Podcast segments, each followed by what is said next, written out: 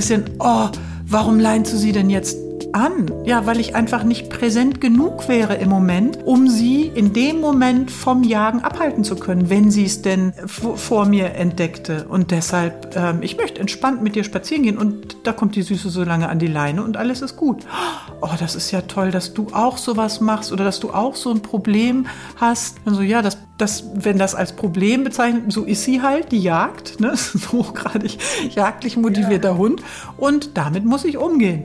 Das erleichtert halt auch viele Kundinnen ähm, im Gespräch. Mhm. Das finde ich immer sehr erheiternd auch, ganz ehrlich. Das ist ja meine Güte, nur weil ich weiß, wie es geht oder weil ich diesen Beruf erlernt habe und Hundetrainerin bin. Deshalb sind doch meine Hunde jetzt nicht in allem, was ein Hund könnte, perfekt. Hallo und herzlich willkommen. Ich bin Jona und ihr hört den Kanus Podcast. Wo sind eigentlich die Grenzen von Hundeerziehung erreicht und wann ist Management angesagt? Um das zu klären, habe ich mir heute Christiane Jung eingeladen. Ihr kennt sie vielleicht schon aus den Podcast-Folgen zum Thema Leinenführigkeit und Jagen. Ich freue mich sehr, sie heute wieder hier zu haben.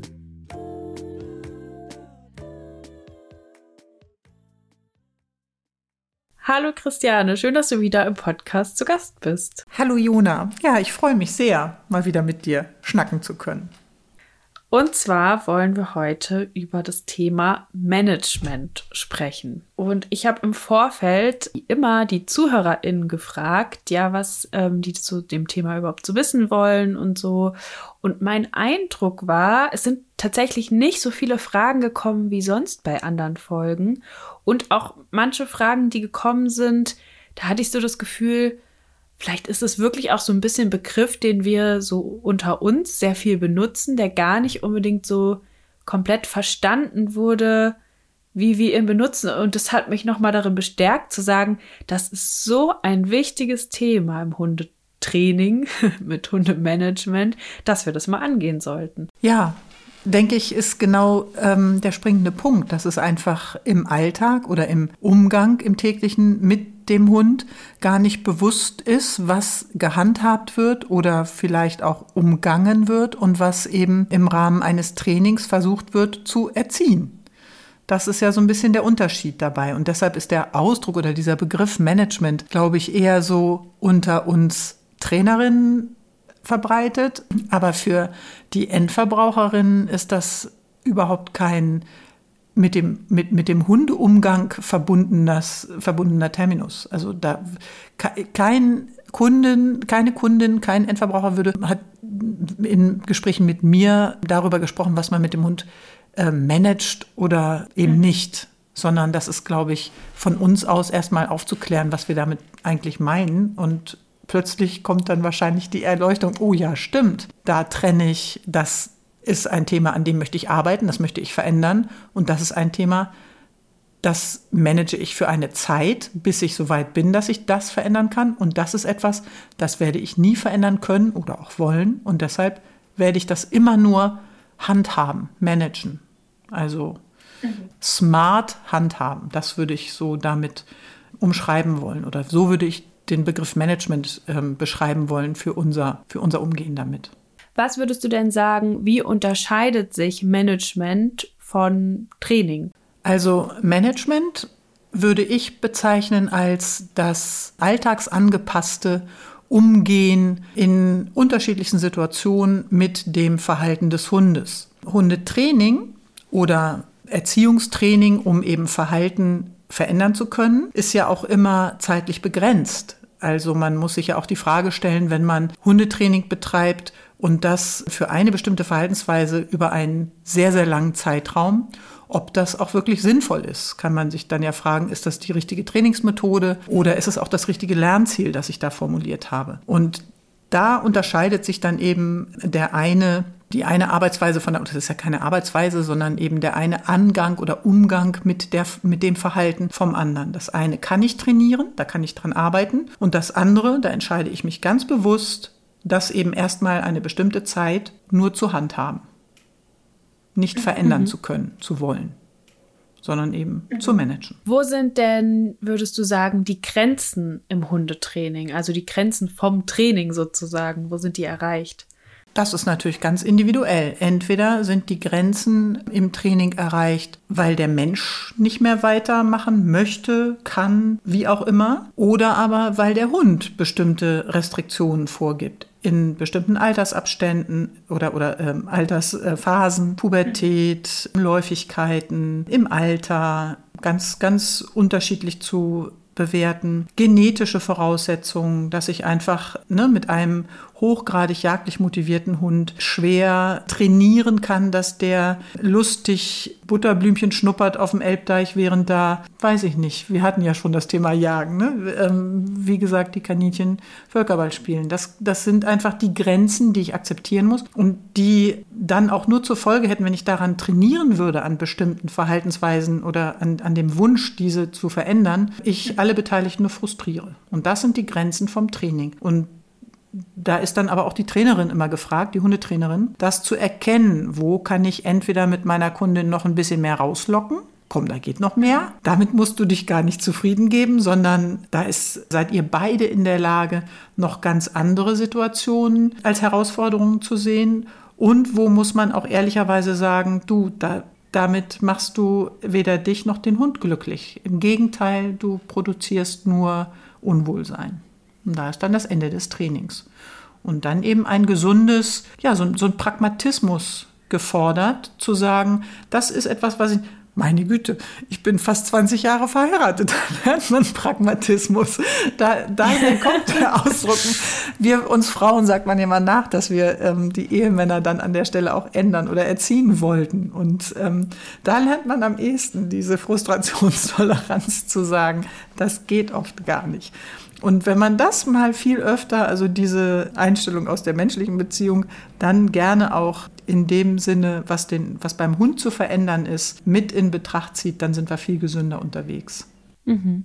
Sind eben keine, ja, auf jeden Fall. Keine Dressuraffen jetzt wirklich als, als das, das an der Stelle ähm, genauso despektierlich gemeint, ähm, damit aber nicht Affen ähm, jetzt ähm, degradieren zu wollen, sondern ne, so dieses, so zu tun, als wären das nur diese reinen Reizreaktionsmaschinen und nicht diese ja, hochsozialen, so intelligenten, emotionalen Lebewesen, die an unserer Seite leben. So, da finde ich, ist der Unterschied zu treffen. Welche Chancen gibt es denn durch Management? Ja, die Chance ist eben einfach ein ruhigeres, ein entspannteres Miteinander, dass ich nicht jedes Mal, wenn ich zum Beispiel als Alltagssituation dieses Phänomen, das nun ausgerechnet der eine Nachbarshund so zum Erzfeind stigmatisiert wurde von meinem Hund, so da kann, kann ich natürlich jetzt versuchen, gegen anzuarbeiten und mit dem Nachbarn zusammen, dann ist das womöglich auch noch jemand, der auch als Mensch eher wenig kommunikativ ist. Das heißt, ich komme da gar nicht ran, ich kann gar nicht gut die Person mit ins Boot holen, um beiden Hunden da beizubringen, ihr Verhalten zu verändern.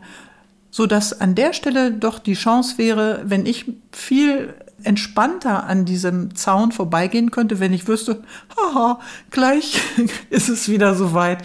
Gleich wird er wahrscheinlich wieder ähm, knurren oder er wird auf jeden Fall sich aggressiv verhalten. Ich kenne ihn doch, so ist er nun mal. Und an der Situation arbeite ich mich gar nicht ab, sondern sage, das, das ist die eine Situation, die lasse ich zu. Da, ja, da mache ich mir keinen Stress mehr mit. Die kann ich nicht ändern. Mhm, das heißt, da sind wir sehr auch beim Thema Akzeptanz dann. Genau. Und wenn man es jetzt managen würde, was würde das dann für so eine Situation bedeuten? Dass man den Hund einfach vorher schon kurz rannimmt, von mir aus, mhm. dass man wenn man sagt, oh, heute bin ich irgendwie ein bisschen holprig zu Fuß. Ich gehe mal bei der Nachbarin gar nicht vorbei, sondern ich gehe andersrum. Mhm. Das ist ein Management an der Stelle. Das ist einfach ein, ein gesunder Pragmatismus zu sagen, oh Gott, nee, habe ich keine Lust. Ich setze mich doch im Restaurant dann auch nicht und wenn ich zum Geburtstag eingeladen bin. Gesunder Pragmatismus ist ein gutes Wort dafür, ja, voll. Mhm. Darum, darum geht es einfach. Die Situation einschätzen zu können und zu sagen, wo sind da meine Grenzen und wo ist eben aber auch gefordert, dass mein Hund sein Verhalten zu ändern lernt. Und auch auf dem mhm. Weg, wenn es eben so ist, dass ich nicht nur dieses aggressive Verhalten meines Hundes bei dem einen Erzrivalen habe, sondern auch noch bei anderen Hunden, womöglich für mich gar nicht nach einem Auslöseschema beurteilbar, dann habe ich wieder ein. Trainingsthema. dann möchte ich gerne wissen, woher kommt das? Warum macht er das? Das kann ich ihm nicht zu oder würde ich meinem Hund so nicht zugestehen wollen. Mhm. Sich einfach ähm, willkürlich so verhalten, ne, an meiner Seite verhalten zu können oder zu wollen, ohne dass ich da Einflussmöglichkeiten habe.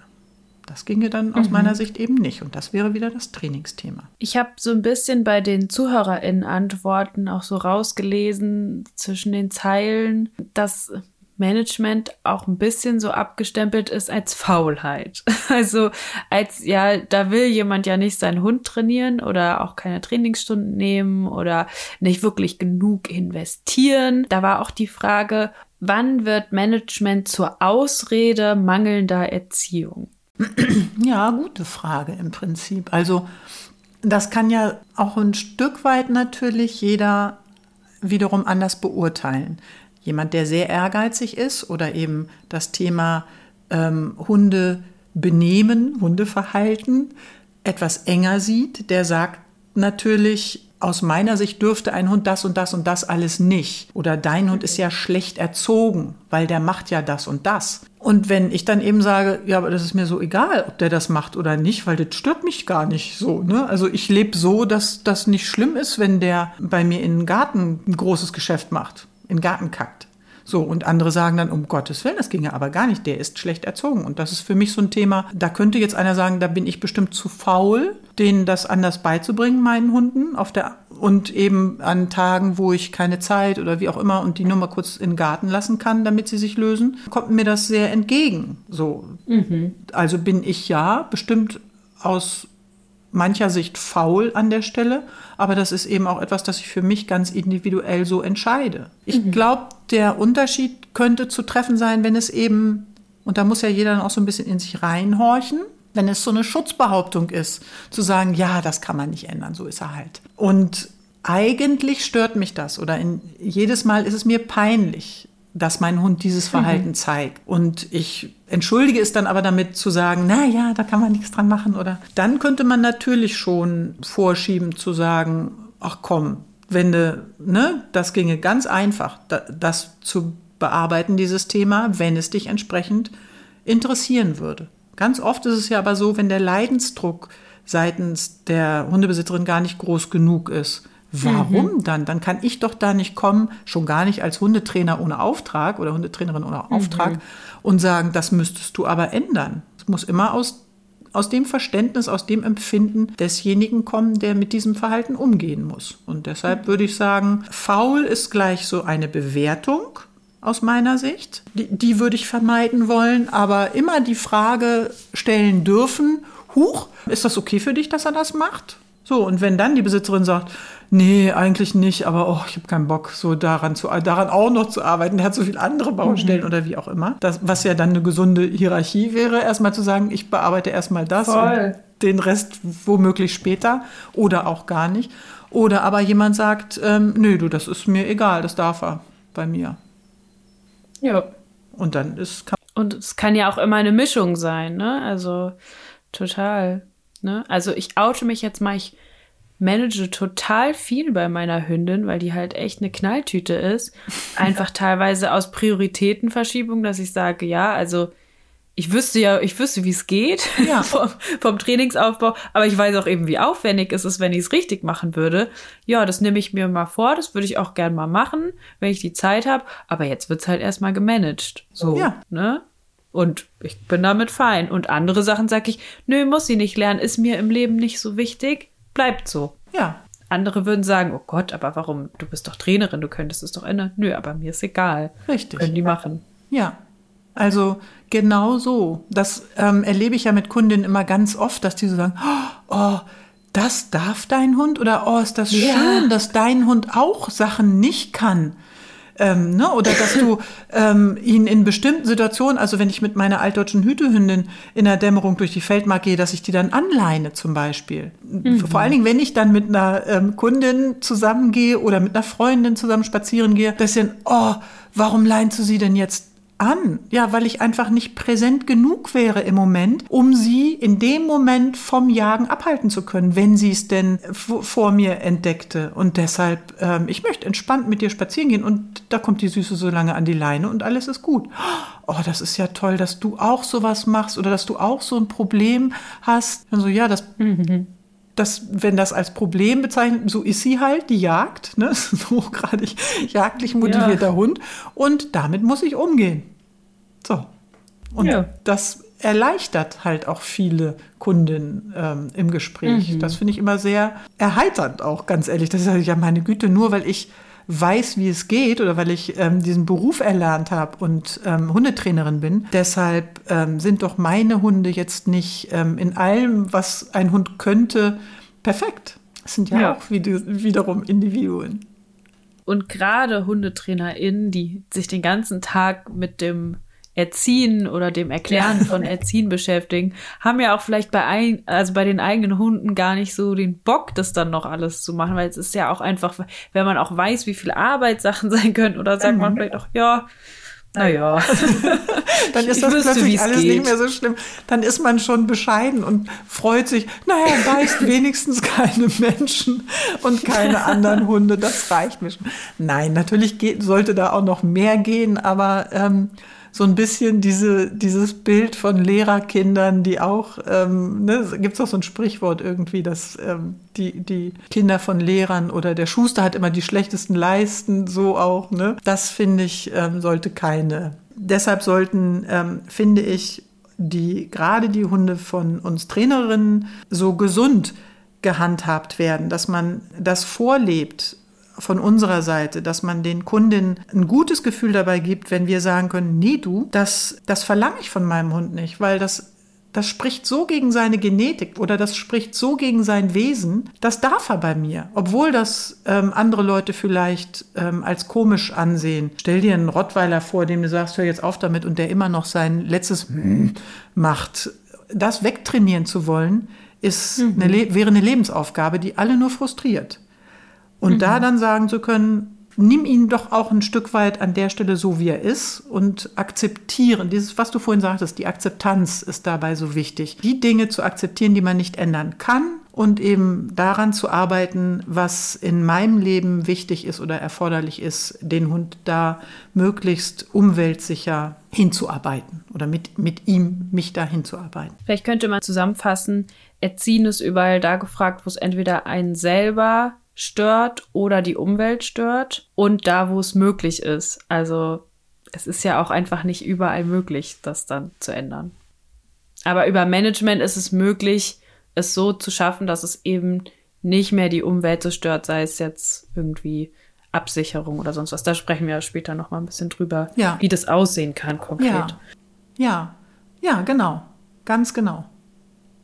So mhm. sollte man das unterscheiden können, ne? dass ähm, Erziehung da gefordert ist, wie du sagtest, wo, also, ne, wo die Freiheit des einen beginnt und des anderen aufhört und andersrum.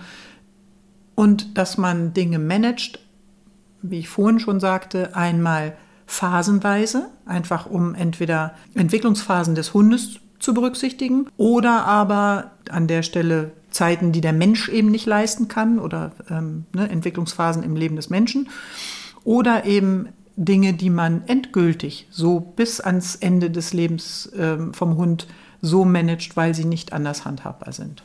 Genetisch bedingt. Und da eben auch dann lerntheoretisch phasenweise. Ne? Also wenn man jetzt, wir haben ja schon in mehreren Podcast-Folgen über partielle Verstärkung gesprochen. Ja. So, also zum Beispiel, wenn meine Hündin im Kofferraum ist und ich in der Nähe vom Auto bin. so, sie pöbelt halt aus dem Auto raus. Und ich weiß genau, dass ich aber in den Momenten nicht da sein kann, um es zu unterbrechen. Und ja. wenn ich jetzt aber mal unterbreche und mal nicht, dann mache ich es ja nicht besser. Ne? Deswegen könnte ich, müsste ich jetzt wirklich so mir bauen, dass ich mir eine lange Zeit lang Situationen baue, wo ich in der Lage wäre, es zu unterbrechen. Richtig. Oder ich lasse es halt einfach und sie pöbelt halt aus dem Auto raus, wenn jemand dran vorbeiläuft. So. Auch gerade was partielle Verstärkung angeht, mhm. haben wir da ja viele Phasen, wo wir einfach mit Management auch dann erstmal dranbleiben müssen. Richtig. Sehr wichtig, das auf auf alle Fälle immer zu berücksichtigen, ne, dass ich nicht ähm, ähm, der partiellen Verstärkung an der Stelle die Chance lasse oder gebe. Auf der anderen Seite auch wieder, was dann eben Übungsaufbauten anbelangt und eben auch ähm, Situationen, wie der Hund sie auch wahrnimmt. Und ähm, ganz im Ernst, deine Hündin könnte mit Sicherheit ja genauso unterscheiden, dass sie wenigstens dann nicht aus dem Auto rauspöbelt, wenn du im Umkreis von zehn Metern zugegen bist. Was auf du, jeden Fall. Was die macht, wenn du gar nicht auf, dem, auf der Bühne bist, das ist ja was anderes. Das ist bei mir ähnlich ja. zu handhaben wie ähm, so wie zu Hause sein. So, wenn der Mensch ja. zu Hause ist, ne, mein Hund liegt auf der Couch, wenn ich nicht zu Hause bin, das weiß ich. Aber der wird sich niemals auf die Couch legen, wenn ich dabei bin. So. So. Ja. Ne? Oder eben Verhalten im Freilauf und Verhalten direkt an meiner Seite. So, ne? Ähm, da, da, da können, darf mein Hund unterscheiden was einfach ja. ich nicht gerne möchte. Ich möchte nicht, dass du hier, wenn, wenn ich daneben stehe, gegen die Bank pinkelst, aber was du 20 Meter von mir weg, wenn du da irgendwo längs gehst, da, da sage ich doch nichts gegen. Schon, ja. gegen die Hecke vom Nachbarn würde ich auch was sagen. Ja, ja. So, ne? Aber grundsätzlich jetzt, wenn er da gegen irgendeinen Baum pinkelt, aber ansonsten ähm, so diese Unterscheidungen zu treffen oder treffen zu können, das finde ich schon wichtig. Ja, ja. Genau. Und Management wäre es jetzt zu gucken, dass zum Beispiel sie nicht rausgucken kann dann im Auto, weil eine Box so niedrig ist, dass sie es nicht sieht oder so. Genau. Ja, das wäre jetzt zum Beispiel, das wäre die einfachste Lösung. Oder sie nicht im Auto zu haben oder so. Also dann mit rauszunehmen. Da einfach lösen. Ganz genau. Ne? Also ja. ähm, die, das, das einfachste ähm, äh, Tool an der Stelle wäre ja tatsächlich eh die Sicht zu nehmen. Ne? In, ja. in der Tat. Entweder diese Rollos an den Scheiben oder aber in die Box, die so niedrig ist, dass sie gar nicht rausgucken kann. Ja, in der Tat. Das, das bezeichnet man dann als Management oder eben als ähm, ja, pragmatische Lösung auf Zeit, bis du dieses Thema angehen willst. Und wenn du das Thema nie angehen willst, weil du einfach sagst, ach weißt du, das ist mir zu aufwendig, dann wird es eben einfach dieses, dann hat sie ihre Box immer auf der Höhe, sodass sie nicht rausgucken kann. Finde ich, so kann man das gut unterscheiden. Und so könnte man das ja auch wunderbar handhaben. Also Hauptsache, ja. ähm, es, es stört mich nicht. Und dann ist das doch gesund. Ja. Ja. Genau. Ja. Das heißt aber auch so ein bisschen, so wie wir jetzt drüber reden, dass man nicht sagen kann, eine gute Trainerin oder ein guter Trainer sind diejenigen, die es schaffen, jeden Hund durchzuerziehen, sondern eben die, die auch in der Beratung vielleicht mal hier und da sagen, ja, lass das doch, wenn das dich nicht stört. Musst du nicht. Oder komm, wir suchen, machen dir einen guten Plan, wie du es in deinem Leben managen kannst, aber die einem eben nicht versprechen oder aufzwingen, dass alles erzogen wird. Ja, ja. Und ich glaube, das Bild von außen, wenn man vielleicht sich auch nicht so viel damit beschäftigt, ist tatsächlich diese Guru, Trainerin, Trainer, der alles verändern kann. Ja. So. Gott. Ja, also ähm, womöglich, daher kommt ja dann auch diese Wahrnehmung, dass Kundinnen sagen, der Hund ist aber schlecht erzogen, nur weil er qua Genetik oder warum auch immer sich entsprechend verhält. Und das ist auf jeden Fall unser Job. Deshalb ist ein Erstgespräch in der Beratung ja auch so wahnsinnig wichtig, direkt schon da Grenzen auch aufzuzeigen zu sagen, du hast da einen Traum, ähm, du machst aus einem Elefanten keinen Balletttänzer. Das mhm. muss man einfach mal konfrontieren. Das muss man auch ganz ähm, sachlich ansprechen, dass man sich ähm, an bestimmte Grenzen ranarbeiten kann, aber Grenzen sind dann eben da. Und die sind eben entweder rein vom, vom, vom, vom äh, physischen her gegeben oder vom genetischen, wie auch immer, sodass man nicht einen Hund wie, ein, wie eine Dressurmaschine in jede Form ähm, hin und dann auch gerne mit nur Belohnung ähm, vorpressen mhm. kann. Das ist aus meiner Sicht höchsten Grades unlauter und macht Kundinnen an der Stelle ja auch so abhängig. Oder, oder da könnte man in so eine gefährliche Abhängigkeit reinrutschen, wenn mir jemand sagt, tja, wenn du dich entsprechend anstrengst, also es liegt an dir, dass dein Hund alles kann, was du dir vorstellen kannst, was man sich nur überhaupt vorstellen kann als Mensch. Das ist erstens mal natürlich eine Lüge, eiskalt, und zweitens auch so eine ähm, aus meiner Sicht sehr unprofessionelle und sehr unlautere Manipulation. Mhm. Voll, ja. Und deshalb dringend natürlich als, als gute Trainerin darüber aufzuklären, was überhaupt möglich ist und dass der Mensch in der Beziehung, die er mit seinem Hund führt, derjenige ist, der entscheiden darf, was an Verhaltensweisen tolerabel ist und was nicht. Und dann redet er mit der Trainerin darüber und dann wird gesagt, okay, damit wirst du leben müssen. dein Ovtschake wird auf dem Hügel liegen und dein, dein ähm, Haus ähm, beaufsichtigen oder bewachen wollen. Das wirst du nicht ändern können. Da eben ja. gesund ein, ein Umgehen mit entwickeln. Das finde ich professionell. Und das finde ich auch dann erst fair den, den Kundinnen, den Hundebesitzerinnen gegenüber, weil wie sollen die sonst wissen oder ähm, sich die Freiheit nehmen, ähm, zu entscheiden, was sie ändern wollen, wenn nicht einer kommt, der ihnen auch sagt, ja, alles ändern kannst du auch gar nicht. Mhm. Ja, Hunde sind keine Knete. Genau, ganz genau. Ja. Ganz genau. Mhm. Ja.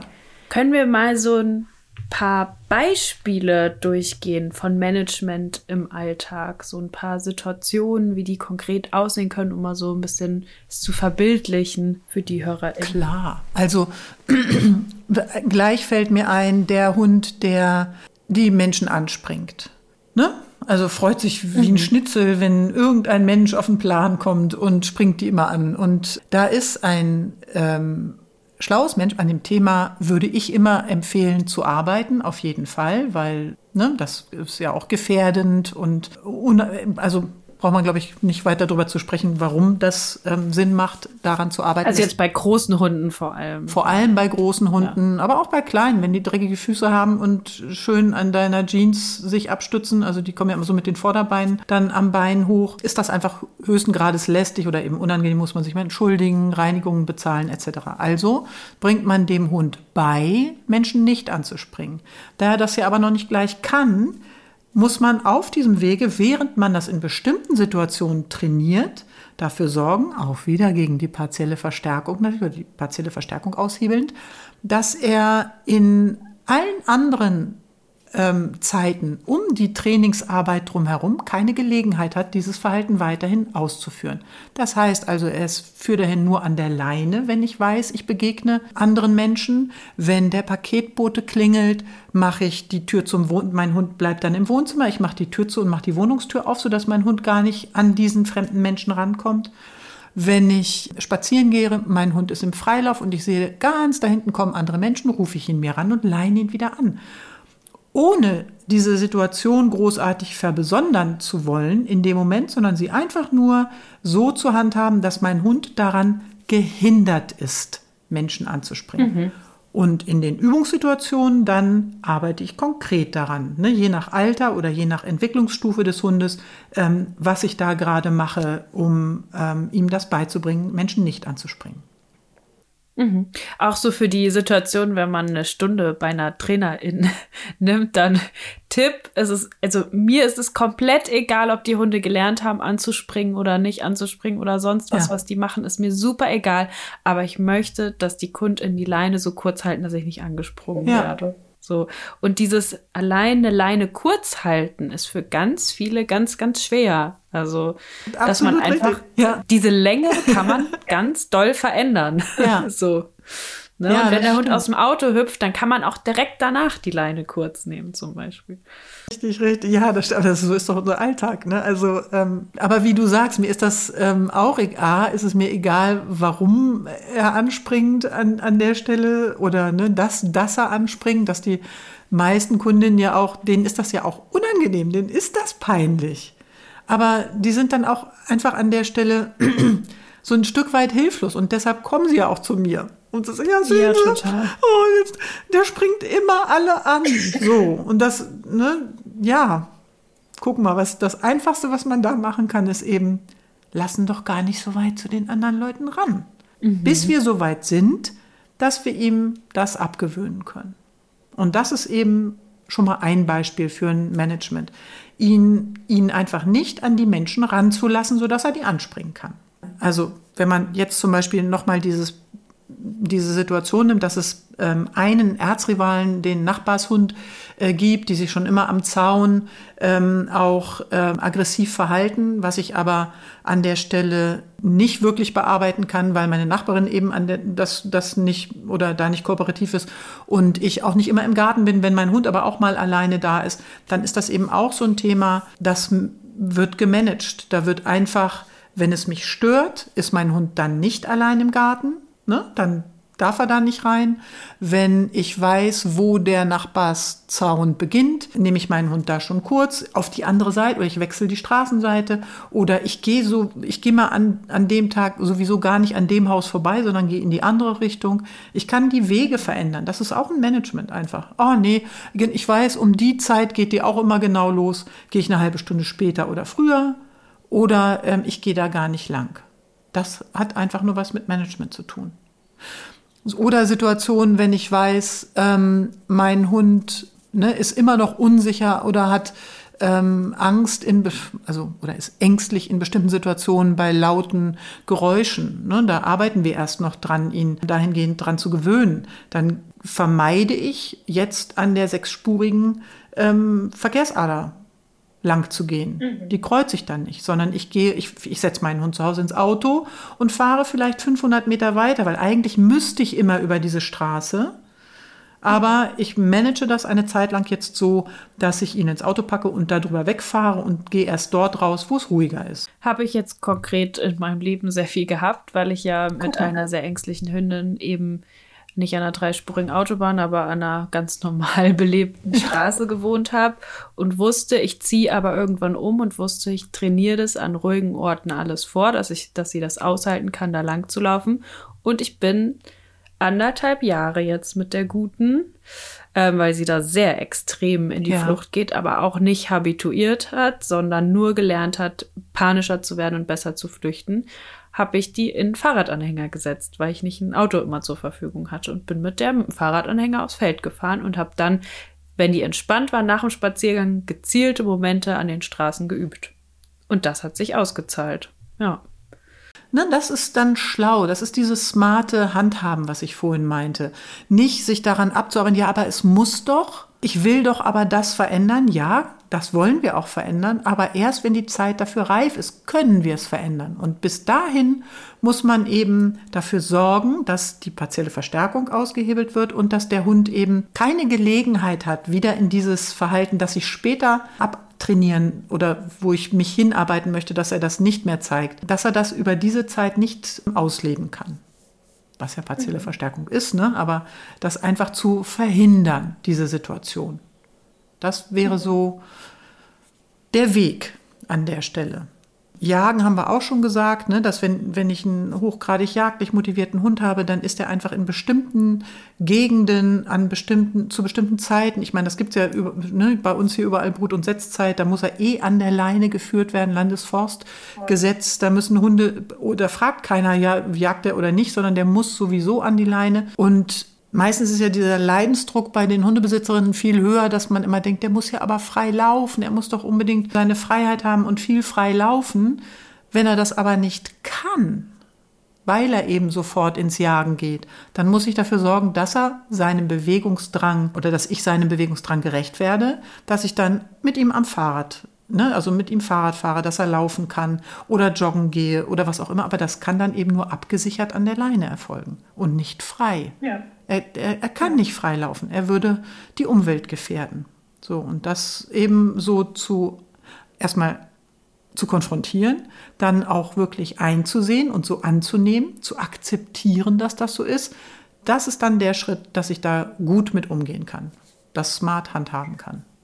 Und da auch eben vielleicht präventiv managen. Also ich bin ja jetzt auch gerade in ein sehr wildreiches Gebiet gezogen und mhm.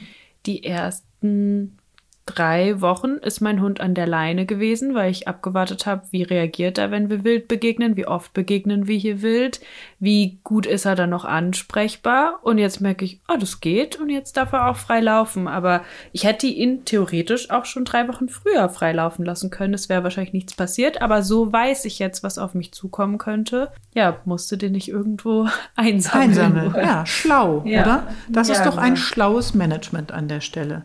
Einfach etwas ja. ähm, so ähm, situativ zu handhaben, dass man keine unnötigen Risiken eingeht und dass man eben auch keine Lernerfahrungen beschert, die nicht gewünscht sind oder die ich dann hinterher aufwendig wieder revidieren müsste. Ja. Ja, sehr ja, schön. Und es spart einem Stress. Auch das darf ja schon mal sein. Also einfach einen jagenden Hund mal in die Leine zu nehmen, weil man sagt, ich habe keinen Bock, die ganze Zeit zu gucken. Ich ja, will genau. mal telefonieren oder so. ne, was man ja auch hast. mal dürf, dürfen sollte ne? und nicht immer nur ja. ähm, quasi dem, dem Bedürfnis an der Stelle des Hundes folgend. Sehr richtig, sehr, sehr richtig. Also ja, ist einfach schlau, das entsprechend so zu handhaben. Und gerade wenn es eben um jagenden Hund geht. Richtig. Ne, da muss man ja. ja. eben auch mal gucken, was das für Menschen oft für ein Leid bedeutet, da die ganze Zeit immer dieses schlechte Gewissen zu haben, dass ich ihn nicht von der Leine machen kann, weil er muss doch eigentlich laufen und alle Hunde laufen frei und meiner darf das nicht oder kann das nicht. Da eben auch den, der, der Hundehalterin echt das gute Gefühl zu geben, wenn er es nicht kann, ist das nicht schlimm. Du musst natürlich dafür sorgen, dass er, seine, dass er sich bewegen kann, dass er ausreichend ausgeführt wird und alles. Aber wenn das eben nur an einer Leine erfolgt, dann ist das nicht schlimm. Mach dir das Leben deshalb nicht zum, zur Hölle, ne? nur weil man bestimmte Dinge nicht ändern kann.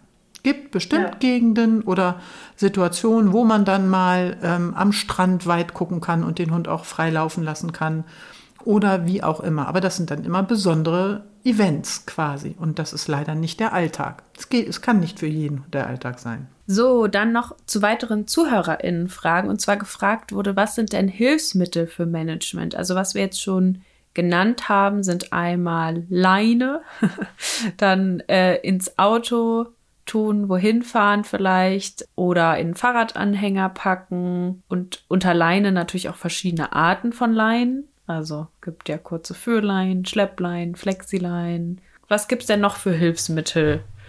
Oder wir können auch noch mal zum Thema Leinen gerne noch mal ein bisschen genauer eingehen, wo man die so verwenden kann. Die kann man ja nicht nur draußen bei jagenden Hunden verwenden, sondern auch an ganz vielen anderen Situationen und Orten. Naja, absolut. Ne? Wenn es, wie ich vorhin sagte, der Hund ist, der Besucher sofort anspringt, der ist dann auch eben an, an der kurz gehaltenen normalen Leine, den kann ich auch an seiner Leine, an seinem Körbchen kurz anleihen, ne? also um ihn an einem Ort zu fixieren, also ähm, ne, sicherzustellen, dass er da gerade warm, gemütlich und trocken liegt, aber eben keinen Radius hat, sich einfach nicht bewegen kann. Das kann dann so eine, eine sogenannte Hausleine sein, ne, die einfach nur, was weiß ich, anderthalb Meter lang ist und am, am schweren Möbelstück oder sonst wo dran befestigt werden kann. Da ist er ja auch nur ganz kurz, um eben diese Situation zu umschiffen, wo Besuch reinkommt und er womöglich ansonsten ungehindert rumwuselt, man seiner nicht habhaft werden kann, weil er dann jeden anspringt und eigentlich alles durcheinander bringt. Da diese Ruhe schon vorzugeben, dass man eine solche Leine verwenden kann. Beim Spazierengehen draußen, Schleppleine, ähm, ne, die dann ja ein bisschen mehr Radius und dadurch auch das schlechte Gewissen der Halterin ähm, etwas beruhigt, dass der Hund ja ein bisschen mehr Radius hat, auch mal ins Gebüsch könnte, wenn er, wenn er wollte. Also sowas wie etwas mehr Freiheit ermöglicht.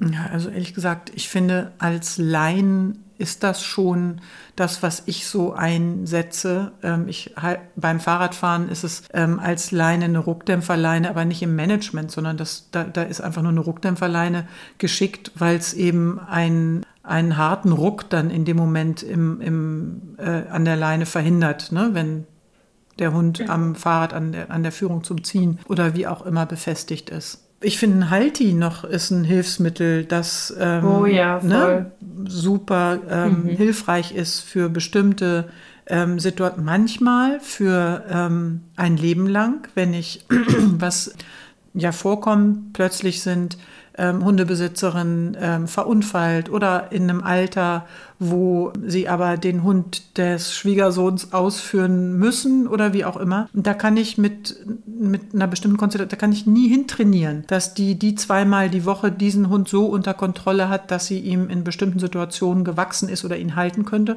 Und da funktioniert ein Halti wunderbar. Das ist ein super. Kannst du noch mal erklären, wie ein Halti funktioniert für unsere Zuhörerinnen? Also ähm, es ist, handelt sich hierbei ja um Kopfhalfter, das heißt, der Hund wird doppelt angeleint, einmal übers Halsband und einmal eben wie so ein Pferdchen genau. über den Kopfhalfter. Genau. Und inwiefern läuft man dann, dass es Erleichterung bringt oder man den Hund besser halten kann? Ich habe dann halt die Möglichkeit, in bestimmten Situationen, eben wo er einen Reiz wahrnimmt, der ihn normalerweise dann zu einem Verhalten führt, das ich nicht mehr kontrollieren kann, da kann ich mit diesem Zügel, also mit dieser zusätzlichen Leine, die vorne am Halfter, ähm, also an diesem Halti befestigt ist, kann ich nur allein seinen Kopf aus diesem, von diesem Reiz wegziehen, wegbewegen. Er ist also nicht mehr in der Lage, das zu fixieren oder das ja so, so zu konfrontieren, was ihn in sein Verhalten sich weiter hineinsteigern lässt. Das ist also wirklich könntest sagen, wie früher eine Scheuklappe oder ähnliches, die in genau dem Moment im Prinzip nur die Funktion erfüllt, dass das Objekt des ähm, Anstoßes nicht mehr so wahrgenommen, nicht mehr so konfrontiert werden kann. Das ist, mhm. das ist nur der Sinn eines ähm, Haltis. Wenn man, wenn man hätte, könnte man ähm, irgendwie eine, eine Klappe oder wenn man einen Vorhang hätte, den man davor machen könnte. Nur so ähm, funktioniert das. Es gibt einfach nur die Sicherheit, dass man den Hund in seinem ähm, Wahrnehmen dieses Reizes ähm, behindern kann.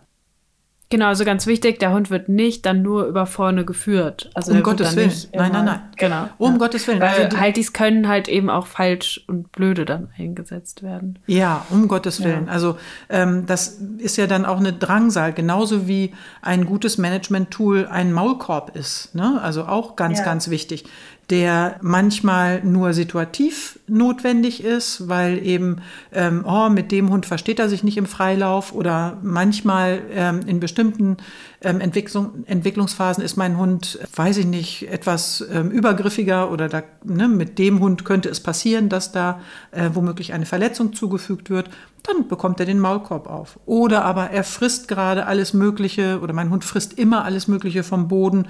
Ähm, sonst ist mir das ja egal, darf er das, aber jetzt hat er gerade Magen oder wie auch immer dann darf er es nicht, dann kriegt er dafür einen Maulkorb auf. Oder es wurden gerade Giftköder gemeldet hier. Ne, so, dann kriegt er mal in der Zeit sicherheitshalber einen Maulkorb auf. Ist ein reines Hilfsmittel für ein schlaues Management an der Stelle. Oder Weihnachtsfeier, Familienfeier und man weiß nicht, ob die Kinder dem vielleicht ins Feld ziehen.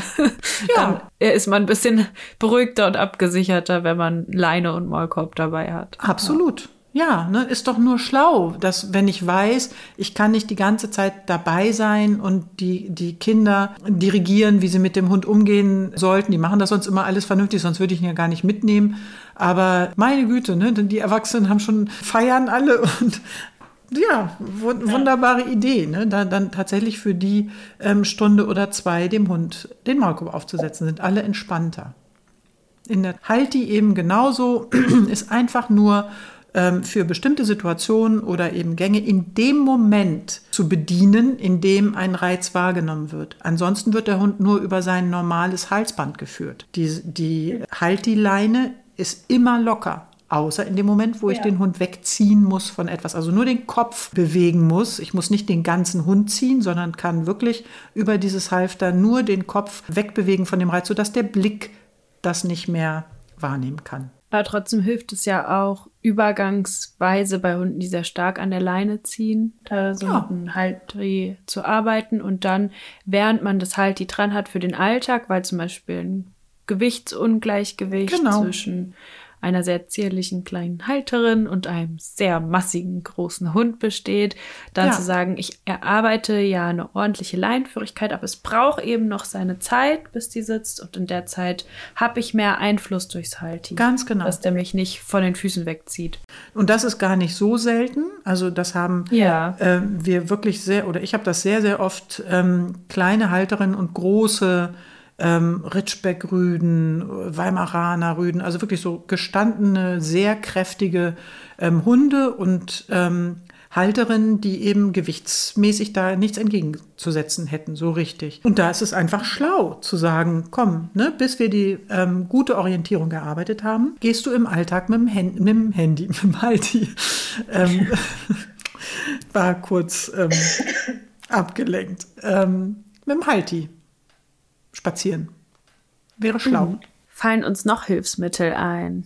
Box darf man das doch sagen. Naja, also das ist ja im Prinzip wegen ähm, dieses neuen Tierschutzgesetzes jetzt so, so gerade ein sehr sensibles Thema. Ich benutze die Box und da stehe ich auch zu, weil ich zum Beispiel auch eine Hündin habe, die die Box braucht, die hat Gewitterangst. Da mach, kann ich auch nichts dran machen. Das ist zum Beispiel auch etwas, was ich managen muss. Und mit allem, was wir schon probiert haben in ihrem Leben, egal Arbeiten, Leinenführigkeit, drüber wegarbeiten während des Gewitters, ist alles nicht möglich. Der Hund nimmt ja diese Luftdruckveränderung schon viel früher wahr, so dass ich mich frage, wieso mhm. zieht die denn heute so? Was ist denn los mit der? Warum will die denn nach Hause? Und erst am späten Abend kommt dann ein Gewitter. So, das ahnt mhm. die schon ähm, wirklich einen Tag vorher oder, oder lange Stunden vorher. Und da ist es eben so, die fühlt sich dann in ihrer Box wunderbar gut. Und den darf sie, die darf sie als Rückzugsort freiwillig aufsuchen. Und das ist eine Höhle. Ja. Ihre Höhle ist das. So und also meine Hündin schläft aktuell seit zwei Wochen nachts freiwillig in einem, Umzugska in einem Umzugskarton. Also naja, das sie hätte ein Hundebett nebendran, ja. aber sie würde halt auch so was Boxmäßiges vorziehen, ne? Also, und da schläft die die ganze Nacht drin. Und dieser Umzugskarton ist kleiner als eine Hundebox, die ich ihr jetzt geben würde. Und trotzdem bewegt die sich da acht Stunden nicht raus. So, also aber so zum Verhältnis irgendwie auch. Ne? Ja, das ist so das Kind mit dem Bade ausschütten. Ne? Einerseits dafür sorgen zu wollen, dass Hunde ihrem ähm, natürlichen Bewegungsdrang, dass dem entsprochen wird auf jeden Fall, dass sie nicht, es gibt ja auch schon viel länger eben das ähm, Verbot, Hunde an der Kette zu halten, aber das jetzt gleichzusetzen mit der Hund darf eben nicht mehr in einer Box sich aufhalten oder darf nicht länger als eine halbe Stunde in einer Box oder auch im Autokofferraum bleiben, das ist so absurd. Das ist so, ja, wie gesagt, das, das Kind mit dem Bade ausschütten. Das eine hat mit dem anderen überhaupt nichts zu tun. Man schert da alle Hunde so über einen Kamm. Ja, das ist vielleicht ähm, dem geschuldet, dass es in ein Gesetz formuliert werden muss. Alltagstauglich ist es jedenfalls überhaupt nicht. Aber ich wette mal, da kommt man dann auch irgendwann bald hin seitens des Gesetzgebers, weil sich ja Diensthunde Hundeführer, Jäger, Hundesportler, Rettungshunde. Da wird ja ein anderes Management erforderlich sein und man kann keinen Rettungshund an das Hand haben. Den kannst du ja nicht am Laternenfall anbinden, wenn der warten muss auf einen Einsatz. Da muss der nun mal im Auto bleiben. So. Und ja. deshalb plädiere ich eben auch als Hilfsmittel für eine Box, ne? wenn, wenn der Hund auch gut dran gewöhnt ist und die eben oder gar von selbst so annimmt, ist das auch ein, ein wunderbares Tool, um eben Begrüßungssituationen zu Hause oder Besuchssituationen ähm, ähm, wunderbar zu managen. Oder Sicherheiten für den Hund. Oder, für, oder Sicherheiten für ja, den Hund. Also, ja. Ganz genau. Wo das wirklich Sinn macht. Also wenn man was baut mit, weiß nicht, was sägt und man hat einen flitzigen Hund oder so, dann ist es doch nett, den in der Zeit in der Box zu tun oder anzuleihen. Ja. Ja, also kannst ihn ja nicht Dass jedes er nicht Mal, unter die Säge kommt. Einmal, ja, ja, gute, auch ein gutes Beispiel, dass wenn ich eben irgendwas mache, wo entweder der Hund sich gefährden würde oder aber ähm, ähm, Aufbauten gefährdet sind, ne? oder, oder auch Kinder. Ne? Wenn ich jetzt Besuch habe, ich habe kleine Kinder zu Besuch im Garten und die toben und spielen darum, dann ähm, ist das vom Hund auch oftmals gar nicht zu leisten, dass der da dabei sein kann. Ne? Und deshalb wäre da ein, ein völlig probates Hilfsmittel, ihn entweder dann anzuleihen oder in die Box zu geben oder in ein anderes Zimmer. Dann ist er eben ne, irgendwo anders. Also Orte als Hilfsmittel zu nutzen, um den Hund zu verbringen oder Richtungsänderungen beim Spazierengehen vorzunehmen, andere Wege zu gehen. Das hatten wir ja auch schon. Aber es müsste ja auch nicht unbedingt eine Box sein, es können ja auch allein Türen sein. Also man kann ja auch einen Hund in einen in einen Raum tun, wo er nicht rauskommt, wenn er nicht Türen öffnen kann ja, oder genau. äh, gewisse Räume halt zumachen. Oder es gibt ja auch zum Beispiel Kindergitter. Genau. Und ja. es gibt auch solche Dinge, die man so aufziehen kann. Also jetzt eine Freundin von mir, die hat drei Hunde und ein Kleinkind, was jetzt gerade laufen lernt und die hat da halt auch Möglichkeiten gefunden, dann im Raum nochmal Räume sozusagen zu unterteilen und so ganz, ganz wertvoll.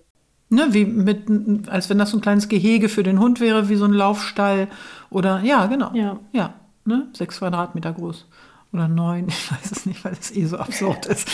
Ja, genau. Und ähm, es können auch Hilfsmittel sein, ähm, ein Dummy oder ein, etwas in, in bestimmten Situationen, wenn der Hund etwas tragen kann, ist das für mhm. ähm, die Phase des Managements, wenn ich an etwas arbeite, wenn ich zum Beispiel einen unsicheren Hund habe und dem beibringe, über Imponiert tragen, also übers Apportieren, mhm. eine andere Körperhaltung, eine an, andere Eigenwahrnehmung zu entwickeln, dann ist das ein Hilfsmittel. Und das ist völlig ähm, probat, dass ich meinem Hund einfach beim Spazierengehen oder vorm Spazierengehen, wenn er das annimmt und wir das eben entsprechend erarbeitet haben, dass er das toll findet, etwas tragen zu können, dann gebe ich ihm das. Dann ist er in der Lage, mhm. über diesen Auftrag Dinge auszublenden, die ihn ansonsten stark verunsichern würden oder eben in seinem Verhalten so beeinflussen würden, dass es eben unserem Trainingsstand nicht zuträglich wäre. Würden da für dich auch sowas wie ein Thundershirt oder ein Rucksack Richtig. reingehen ja. in die Kategorie? Finde ich ja. Also ein Thundershirt, ähm, ne, für, das habe ich mit meiner ähm, gewitterängstlichen Hündin zum Beispiel auch ausprobiert oder überhaupt alle ähm, Dinge, da gibt es ja auch diese Bänder, ne, diese ähm, Geschirre mit Bändern dran, sodass sich die Hunde besser spüren, die dann so rumschlackern. Ja, finde ich, kann ein, ein Tool sein, um bestimmte Situationen schlauer zu handhaben, zu managen. Genauso wie, was hatten wir, Thundershirt und Rucksack. Rucksack, genau, Gewichte zu tragen, unbedingt. Ne, beim Spazierengehen ähm, sich durch die Belastung eben anders zu spüren und auch gleichzeitig wieder einen Auftrag zu haben als Hund. Halt zu geben irgendwie, genau. so ein bisschen wie so eine Umarmung. So ein bisschen, ne? sich mhm. spüren zu können, seine Außengrenzen oder überhaupt seinen Körper besser wahrnehmen zu können und ähm, mhm. über diese Beengung dann teilweise sogar, wie du sagst, das als Umarmung oder ja, Support an der Stelle spüren zu können. Mhm. Ja, meine Hündin ist mutiger mit Winterjacke an. Süß. ja, lustig. Ja, ne? Oder wer weiß, vielleicht gibt ihr ja auch die, die Brand einfach ein gewisses Standing, dass sie sagt, ja, wenn also, sie mit ihrer Gucci sieht einfach gut aus. ja, genau. Das ist ja sowieso die erste Bürgerpflicht. Also ähm, das ist ja zum Beispiel auch ein Management. Ne? Wenn ich einen Hund habe, mein Jagdhund zum Beispiel, der friert wie ein Schneider. Und da kann ich ja jetzt sein Immunsystem trainieren und mit ihm trainieren, dass er sich zusammenreißt, ne? all das. Da arbeite, arbeiten wir dran, aber an der Grundsituation, dass er schneller friert als andere, kann ich nie was ändern. Also hat er einen Anzug. Der kriegt, wenn er mhm. ne, länger, ähm, wenn der zum Beispiel aus dem Meer kommt im Winter, also schwimmen war und dann ins Auto zur Heimfahrt, dann höre ich vorne am Steuer das Klappern seiner Zähne. Der klappert richtig mit den Zähnen kriegt er so einen Anzug mhm. an, einen warmen, wird eingekuschelt, ist ein Hilfsmittel. Ich könnte ja. ja, arbeiten, dass er sich mehr bewegt. Ne? Der könnte ja dann hinten, was weiß ich, könnte ich ihm ja ein Laufrad in den Bus bauen oder sonst was. Keine Ahnung. Es wäre ja auch wieder ein Hilfsmittel. Also all solche ähm, Vehikel, die dazu dienen, eine Situation, die ich nicht hand, anders handhaben kann, ähm, eben einfach nur über entweder ein Kommando, das mein Hund gelernt hat, dass ich eben diese Situation bewältigen kann. Alles das, was dazu dienlich ist, das stellt dann ein Hilfsmittel dar und ist aus meiner Sicht fast alles angeraten. So. Und was ich wahrnehme, ist, dass man ganz oft oder dass KundInnen ganz oft auf die einfachsten Ideen nicht kommen. Ja. Weil sie immer in diesem Gedankenrad drin sind. Also ich pauschalisiere jetzt ein bisschen, aber nee, bekommt man einfach oft mit im Training, dass ähm, KundInnen in dem Gedankenrad drin sind. Ja, ich muss es ja lösen, genau. ich muss es ja trainieren, ich muss es ja verändern. Er soll das Und dann ja sagt nicht. man einfach sowas, ja, mach doch einfach den Vorhang zu. Ja. Oder der Hund hat Angst vorm Toaster. Ja, wäre es jetzt so schlimm, statt irgendwie, weiß ich nicht, 300 Euro für Stunden auszugeben bei diversen Trainer in sich, einfach mal einen neuen Toaster zu kaufen und zu gucken, reagiert er vielleicht auf den, auf einen anderen Ton gar nicht ja. oder so. Man kann ja trotzdem gucken, ne, ist das, also, was ist da das Absolut. Thema dahinter und so weiter, auf jeden Fall. Aber, also, ich hatte schon Leute, die haben dann einfach zum Beispiel einen Klingelton geändert oder so. Solche Sachen. Und ja. dann war das Thema gegessen. Also es kann so leicht sein so manchmal, leicht sein. aber man will es immer lösen. ja, und man muss ja auch da, finde ich, wieder ähm, berücksichtigen, dass das eben das ist ja eine Problemwahrnehmung. Und als Hundehalterin bist du da ja mit deinem eigenen Hund auch immer so in diesem mhm. Dilemma, A, es muss ja geändert werden, also es, ich, ähm, es stört mich ja. Und B, manchmal sieht man wirklich sprichwörtlich den Wald vor lauter Bäumen nicht, dass ja. du eben wirklich ähm, das ja nicht aus Doofheit oder ähm, einfach, weil der Mensch lebensuntauglich wäre oder ähnliches, sondern einfach, weil es so ist, ah, das gibt's ja, da bin ich ja gar nicht drauf gekommen, da, da hätte ich ja auch mal selber drauf kommen können. Also, das habe ich ganz oft ja, weil im man, Training. Weil man so, im, aber auch so immer in diesem, wie kann man das lösen, ja. im Training ja. Gedanken drin ist. Weil, und da, dann ist auch so die Frage, ach, das darf ich. Genau, Ich darf auch einfach genau. den Vorhang zuziehen. Ich muss gar nicht das so und so ändern. Genau. Nee, musst du gar Ja. nicht unbedingt.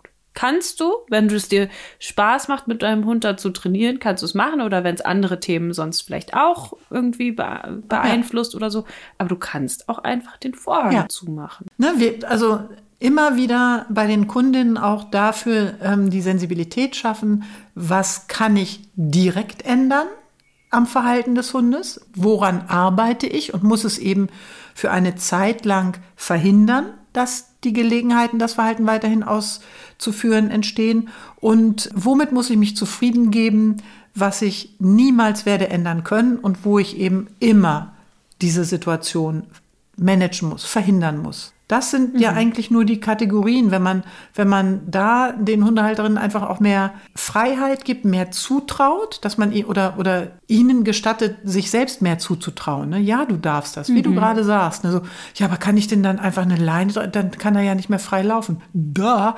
Er, er kann es ja auch nicht. Er kann nicht frei laufen, weil er springt Menschen an. Ne? So, also, ach so, ja, stimmt ja, dann könnte ich ja einfach die Leine dran machen und ihn festhalten. Ja, mach Guck mal. Und du bist ganz von alleine okay. drauf gekommen. Hier. Also, ja. das stimmt. Das, das passiert mir auch sehr, sehr oft, dass dieses, ähm, ach, das darf man oder ach, das dürfte ich das, kann ich das einfach so machen? Ja, natürlich. Natürlich kannst du das. Dein Hund muss nicht der Erste an der Tür sein, wenn es klingelt. Dein Hund muss das nicht. Dein Hund muss das alles nicht. Ach so, echt darf? Ja. Ja, genau. Das mal so als Erlaubnis zu geben oder überhaupt diese Freiheit, diese Erleichterung den Kundinnen da auch zu verschaffen, ihnen zu sagen, du darfst ganz viele Sachen einfach so handhaben, wenn dein Hund das nicht anders bewältigen kann. Musst du nicht dahinterher stehen und dich entschuldigen dafür oder dir das unangenehm sein, sondern verhinder das einfach. Und kein Mensch merkt, dass ihr da noch eine Baustelle habt. So. Dann eine Frage von einem Trainer oder einer Trainerin. Wie verkaufe in Anführungsstrichen ich es den HundehalterInnen am besten? Erklärung und Sinn dahinter. Also wie verkaufe ich denen sozusagen in der Beratung das Management da und da Sinn ergibt am besten? Hui, das ist natürlich sehr komplex gefragt, weil das kommt ja immer auf die entsprechende Fragestellung oder Situation dann auch an. ist ja ein reines Beratungsthema dann, was sich so selbst erschließt, weil je nach Trainingsstand oder je nach Fragestellung, wie wichtig ist der Kundin das? ne, eine, eine Hierarchiebildung zu treffen. Das mache ich ja in meinem Auftrag oder in meinem Beratungsauftrag mit dem äh, Kunden zusammen. Von einer Skala von 1 bis 10, wie wichtig So. ist es dir im Alltag? Ja. Und dann von einer Skala von 1 bis 10, wie viel Zeit und Muße hast du realistisch, dich damit zu beschäftigen? Ja, das einmal mit rein und dann auch noch gerne eine Skala oder nicht nur eine Skala, sondern von mir eben fachlich addiert, ähm, welche Möglichkeiten dein Hund überhaupt hat. Dass da eben seine Limits sind, dass du das nie wirst mit ihm herstellen können. Aber sich bis dahin daran zu trainieren, das hat dann nur was mit deinen Skalen zu tun, eins bis zehn. Und wie viel Geld hast du, dass du dahin ähm, Stunden investieren magst oder Zeit investieren magst, um ähm, das zu trainieren. Weil das ist Voll ja der gute Faktor, dass du das nochmal ansprichst mit dem Geld. Ich finde auch da Ja. die Transparenz der Trainerin zu sagen, du kannst gerne für ungefähr 20 Stunden zu mir ins Training kommen. Ich kann dir nicht versprechen, dass der Hund nicht danach mehr noch weiterjagt, aber wir können alles probieren, aber das kostet entsprechend. Genau. Wenn du das nicht möchtest, kannst du ihn auch einfach absichern. Also ganz oft ist das ja eine, eine, eine Ratio nur Kosten-Nutzen, dass ich eben wirklich sagen kann, du, da, klar können wir das machen, aber überleg dir, ob dir das ähm, jedes Mal mein Einzelstundenhonorar wert ist, ähm, was eben für dich als Erleichterung im Alltag dagegen steht. Du könntest auch einfach nur eine Leine dran machen. Also ich finde das sehr wichtig, dass man das auch mit den Kosten argumentiert. Ich, ich berechne ja ein Honorar und ne, diese Leistung, wenn, also finde ich schon ähm, auch wichtig, meiner Kundin dahingehend Aufklärung zu verschaffen, dass ich sage, das geht, das geht nicht in einer Stunde, sondern dazu werden wir ab von der Arbeit, die du zu Hause auch noch zusätzlich leisten wirst müssen, werden, werden wir zusammen mindestens drei, vier, fünf Stunden dafür brauchen. Oder wie du sagst, 20. Das, ne, das kommt ja immer Kommt ja immer auf die Problemstellung oder immer auf das Thema drauf an. Ganz wichtig, ist auch ein Argument, wie ich das argumentiere, dass ein Management über eine bestimmte Phase oder für ein auch bestimmtes Thema ähm, generell angeraten ist. Ja, und sonst finde ich es eben auch immer schön, wenn man das mit der Kundin zusammen entwickelt. Also ich will das ja gar nicht verkaufen an der Stelle, ne, so von wegen, mach das mal besser so, sondern ich kann ja ähm, nur Wege aufzeigen und kann eben gerade in der Hierarchie der Lernziele, also in dem, was wir gemeinsam bearbeiten wollen, aufzeigen, was geschickt wäre, zu welcher Zeit eben anzugehen. Und dass eben es auch durchaus denkbar ist, dass ich einige Dinge von denen, die jetzt als störend oder als Problem empfunden werden, dass die sich auf dem Wege der Bearbeitung des wichtigeren Themas, wie von Zauberhand, von selbst erledigen. Das gibt es ja auch. Ne? So, von mhm. daher würde ich immer Voll. sagen, lass uns bestimmte Dinge nochmal hintanstellen. Bis dahin würde ich empfehlen, weil wir auch gegen die partielle Verstärkung arbeiten müssen. Das Ganz kurz, die Zauberhand heißt aber meistens Arbeit an der Beziehungsstruktur und an der Orientierung, oder? Was ist deine Zauberhand? Ja, natürlich. Und Stellvertreterkonflikte. Das ist Magic. Ja. Nein, das ist, das ist wirklich, ähm, na klar, das ist ähm, ganz ähm, nüchtern nur die gesunde Beziehungsstruktur nichts anderes, mhm. die dem zugrunde liegt, dass ich dann zu einem bestimmten Zeitpunkt in der Lage bin, Dinge, die sich vorher als unlösbares Problem ähm, dargestellt haben, dass ich die plötzlich ganz einfach lösen kann. Bis dahin eben als Argument auch immer natürlich die partielle Verstärkung mitnutzend, dass dringend während des Trainings vermieden werden muss, bestimmte Verhaltensweisen trotzdem ausgeführt werden können. Und dazu gehört eben, dass man als Mensch dann fair ist und den Hund eben in bestimmten Situationen davor bewahren kann, dass das passiert. Dass er sich immer wieder auf den bestimmten Hund stürzt, kann man ja direkt dadurch verhindern, dass man da entweder nicht mehr hingeht oder die Leine dran behält, bis wir so weit sind, dass wir daran arbeiten können, dass er da abrufbar wäre oder sich so weit an den entsprechenden Reiz gewöhnt hat, dass er sich gar nicht mehr da verlocken lässt, ein Fehlverhalten an den Tag zu legen. Mhm. Also zusammenfassend nehme ich jetzt raus aus deiner Antwort, es gibt ganz unterschiedliche Beratungssituationen, in denen man das Thema Management anspricht. Und die Situation, wo man es vielleicht, also wo hier vielleicht von Verkaufen gesprochen werde, würde, da geht es darum, mit den KundInnen zusammen etwas zu entwickeln unter der Berücksichtigung etwas mit den Hintergründen zu erklären, also sowas wie die Lerntheorie dahinter zu erklären, also wie lernt der Hund und aufzuzeigen durch Erfragung, wie sieht der Alltag des Menschen, des Hundes aus, um eben in der gemeinsamen Entwicklung das dann festzulegen oder auch in Situationen, wo man noch nicht so weit ist, Stichwort Erstgespräch, um erste Hilfe leisten zu können, zu besprechen, was macht man, bevor wir das Thema angehen? Wie sieht dein Alltag jetzt bis zu unserer nächsten Stunde aus? Ne? Schön ausgedrückt, so wie du gerade gesagt hast. Und vorher, wie ich es formuliert habe, etwas ähm, unstrukturierter oder umfangreicher. Ja, genau. Genau so. So kann man das am besten an den Mann bringen oder an die Frau. Rest individuell. ja, genau. wie immer im Leben oder wie im richtigen Leben. Auf jeden Fall individuell. Dann die letzte Frage, die ich an dich hätte, ist, was ist der Unterschied zwischen Helikoptern, schreibt eine Hörerin, und ähm, Abgrenzung zwischen Helikoptern und Dinge managen fällt ihr sehr schwer. Mm, also Helikoptern ist ja auch eher so ein, so ein ähm, Ausdruck aus der, also so Kindererziehung, wo man oder wo ich drunter verstehe, dem Erziehungsmündel gar nicht erst die Gelegenheit zu geben, Situationen selbst, also Situationen entsprechend zu konfrontieren und selbst zu lösen, sondern rein präventiv vorweg alles zu verhindern, wo ich mit meinen Gefühlen ähm, eine Eskalation befürchte.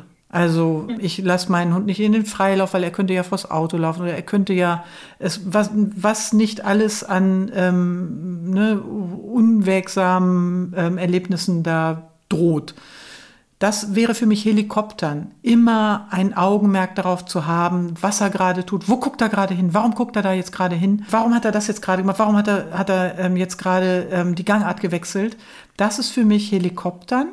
Alles zu beobachten, zu analysieren, zu bewerten und am Ende des Tages doch nicht zu verstehen oftmals, ne, weil also ne, schönen Gruß von Tinbergen, also man, das macht ja die normale Haus, äh, äh, Hundehalterin nicht, dass sie immer fragt, woher kommt jetzt gerade dieses Verhalten. Ich mache das im Alltag auch nicht. Hingegen ein Management, wenn ich ein Verhalten meines Hundes schon ähm, erkannt habe, es entsprechend meiner Lebenssituation so bewerten kann, dass ich sage, das passt da nicht rein, das geht nicht. Der ähm, muss, wir müssen trainieren, dass er keine kleinen Kinder mehr verbellt oder jagt oder was auch immer.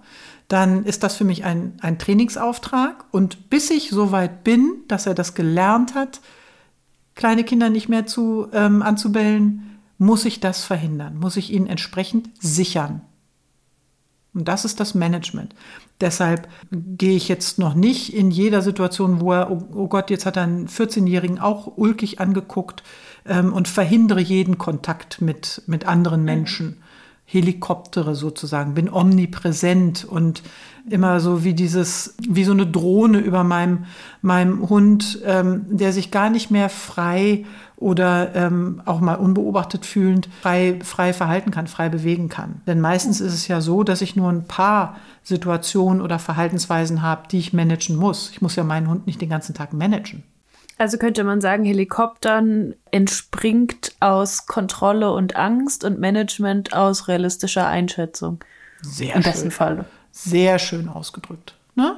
smartem Handeln, ähm, realistischem Einschätzen und Angst und Unverständnis, Kontroll.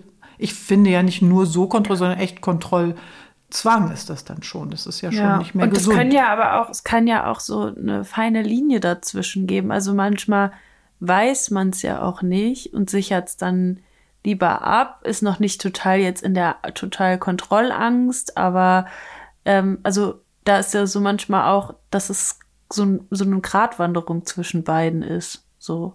Ne? Also.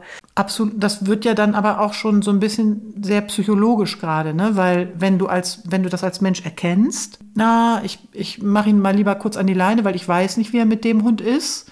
Ähm, und ich merke dann, mh, hm, das wird für mich zum Muster. Ich mache das immer und ich gebe meinem Hund gar nicht mehr mhm. die Gelegenheit, ähm, sich im Sozialverhalten ähm, zu bewähren. Dann ist es nicht gut, dann ist es ungesund. Und weil ich müsste ja daran arbeiten, ihm die Gelegenheit zu geben, sich zu verhalten, ähm, in der Lage zu sein, wenn er einen Fehler macht, ähm, ihn dann ähm, davon abzuhalten, also zurückzurufen, was auch immer. Und nicht einfach nur jede Situation immer zu verhindern, in der er einen Fehler machen könnte. Das mhm. ist ja nur meine ähm, Empfindung oder das wäre ja dann wirklich nur mein Gefühl bei der Sache, ohne zu, ohne, ohne zu wissen, ob mein Hund wirklich diesen Fehler macht. Das heißt, da wirklich auch so die Sache, ja, jeder wird irgendwann mal Fehler machen. Es geht nur darum, natürlich die größten Fehler, jetzt sowas wie der Hund geht jagend und in der Nähe ist eine Autobahn oder der Hund äh, könnte flüchten, weil er schissig ist und äh, rennt dann ganz weit weg oder der Hund könnte jemand anderen verletzen, dass man sozusagen natürlich große Sachen ausschließt, aber das kleine Fehler, sowas wie der ist mal in Bach gefallen und musste dann mal kurz überlegen, wie schwimmt man eigentlich oder so, genau. keine Ahnung. Ähm, oder der ähm, hat sich auf Ameisen gesetzt und es hat ein bisschen gejuckt ja. oder so, keine Ahnung. Ich weiß nicht. Dass ja. man so, dass man irgendwie so kleine Sachen halt mal zulässt und dann entscheidet, wo nicht.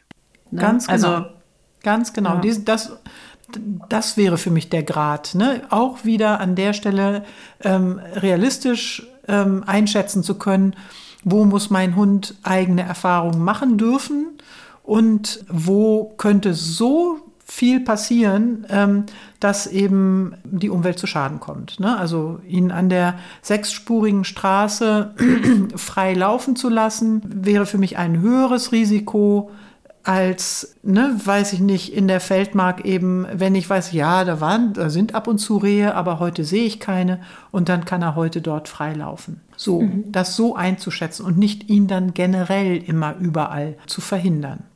Ja. Mhm. Ja. Sehr richtig. Das ist schon lustig, ne? Aber dieses Helikoptern oder dieses Verhindern, das tatsächlich, wenn ich jetzt drüber nachdenke, das, das begegnet mir schon öfter auch in der Beratung, dass ähm, die Kundinnen nämlich dann einfach Angst haben, dass der Hund eine falsche Lernerfahrung macht. Und deshalb mhm. wird sehr, sehr viel verhindert. Und dass man da eben natürlich gegen argumentieren muss, dass man ähm, einmal gemachte Erfahrungen, ne, auch immer, dass die, dass die ja nicht irreversibel sind. Ähm, Lernerfahrungen sowieso nicht, sondern dass es da immer auch einen Weg raus gibt. Und so wie wir als Menschen unterwegs sind, einfach auch immer Fehler machen. Das wäre ja schlimm wenn, wenn, mhm. also, ich meine, ich mache natürlich deutlich weniger, aber war ein kleiner Spaß. Nein, also wer keine Fehler macht, der macht nichts, der tut nichts. Ja, also man muss ja nicht ein Kind in, Renn, in brennendes Haus reinrennen lassen, aber wenn ein Kind mal seinen Finger kurz durch eine Kerzenflamme zieht und merkt, ah, das ist ja heiß, das mache ich nicht nochmal, vielleicht gar nicht so doof, dass man das einmal gefühlt hat. Und trotzdem habe ich meinem Hund immer erklärt, geh mal ein bisschen weiter weg vom Stromzaun an der Pferdekoppel, weil ich ihm das echt ersparen wollte, dass er da einen Schlag bekommt. Ja, weil das tut ja auch. Ich einmal nicht geguckt und er ist voll, ist gegengelaufen, hat gequietscht und es tat mir furchtbar leid, aber. Also ehrlich ja. gesagt, also Zuckizaun finde ich auch, ähm, also das tut richtig weh. Ja. Äh, da würde ich auch meinen Hund vorbewahren Find wollen, ich, weil das ist kein Helikopter zu sagen, oh Gott, jeder weg. Du lässt ihn doch auch nicht durch Glasscheiben. Also wenn da direkt neben der Parkbank ja. zehn Bierflaschen zerdeppert sind, ja. da lasse ich doch meinen Hund, da rufe ich ihn doch auch vorher zurück, wenn er das gerade nicht gesehen hat. Also das ist, finde ich, ähm, kein Helikoptern, ne, sondern das ist Fürsorge. Ähm, wenn die aber zum Kontrollzwang wird oder zum, ähm, ja, wirklich an der Stelle alles zu verhindern, Erfahrungen zu machen, dann wird's ähm, krank dann wird es auch echt ähm, un, ungut ja. für alle Beteiligten. Und das ähm, kann man ja sehr, also früh eigentlich gerade so im Welpenkurs, da ähm, findet das ja am häufigsten statt wo man ähm, damit aber auch, finde ich, sehr gut aufräumen kann, dass man wirklich sagen kann, nein, lass ihn doch mal bitte diese Erfahrung machen. Schäden verhütend natürlich, der darf nicht ne, vom, vom ähm, irgendwie Steg beim Agility runterfallen oder ähnliches oder von irgendwas, wo er sich verletzen könnte. Aber er muss jetzt die Erfahrung machen, dass man von einem ähm, 15 Zentimeter hohen Baumstamm abrutschen kann, wenn man nicht gut balancieren ja. kann. So. Ne? Wichtig. Und wichtig. Wenn nicht jetzt, wann dann? Ne? Also. Mhm. Voll. Ja. Ja, sehr cool, dass wir diese Folge gemacht haben. Und ich glaube, die schön. bringt auch so ein bisschen ins Nachdenken rein. Also auch so, vielleicht stiftet sie euch ja an, kreativ zu werden und so zu gucken, wo kann man noch mal einen Vorhang zuziehen oder eine Leine dran machen oder einen Maulkorb oder sonst was. Das wäre so ein bisschen mein Wunsch, dass so noch mal man ein bisschen noch mal neu über seinen Alltag vielleicht nachdenkt, wo man sich auch Erleichterungen verschaffen darf. Ja, vielen Dank, Christiane, dass du wieder im Podcast warst und uns unterhalten hast. Und ich freue mich, wenn du bald wieder in den Podcast kommst. Super. Ich habe mich auch sehr gefreut. War ein spannendes Thema, was man sonst so im Alltag ja immer gar nicht so in dem Detail oder in der Tiefe behandelt oder so differenziert.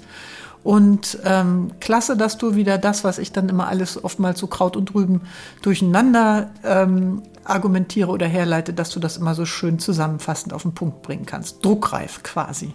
Das war wieder sehr schön für mich. Es hat super Spaß gemacht. Vielen Dank und bis ganz bald, hoffe ich. Dann wünsche ich dir noch einen schönen Nachmittag und wir hören uns. Selber. Vielen Dank. Jawohl. Bis, bis bald. Ciao. Tschüss. Ciao. Das war sie, die Folge zum Thema Management. Wenn ihr Feedback zur Folge oder zum Podcast dalassen wollt, dann schreibt uns gerne auf Facebook unter Kanes oder auf Instagram unter Kanes-Kynos und mich findet ihr unter Jona und die Hunde. Alle Infos zu Kanes Veranstaltungen und den Ausbildungen findet ihr auf kanes-kynos.de und ziemlich neu gibt es jetzt auch die Beraterinnen-Ausbildung. Die ist sowohl für Kanes AbsolventInnen geeignet, aber auch für Kanes externe HundetrainerInnen eine richtig tolle Möglichkeit, sich in diesem wichtigen Feld weiterzubilden und noch mehr Qualität in die Beratung zu bringen. Und jetzt wünsche ich euch und euren Hunden eine gute Zeit und einen schönen Frühling. Bis dahin. Tschüss.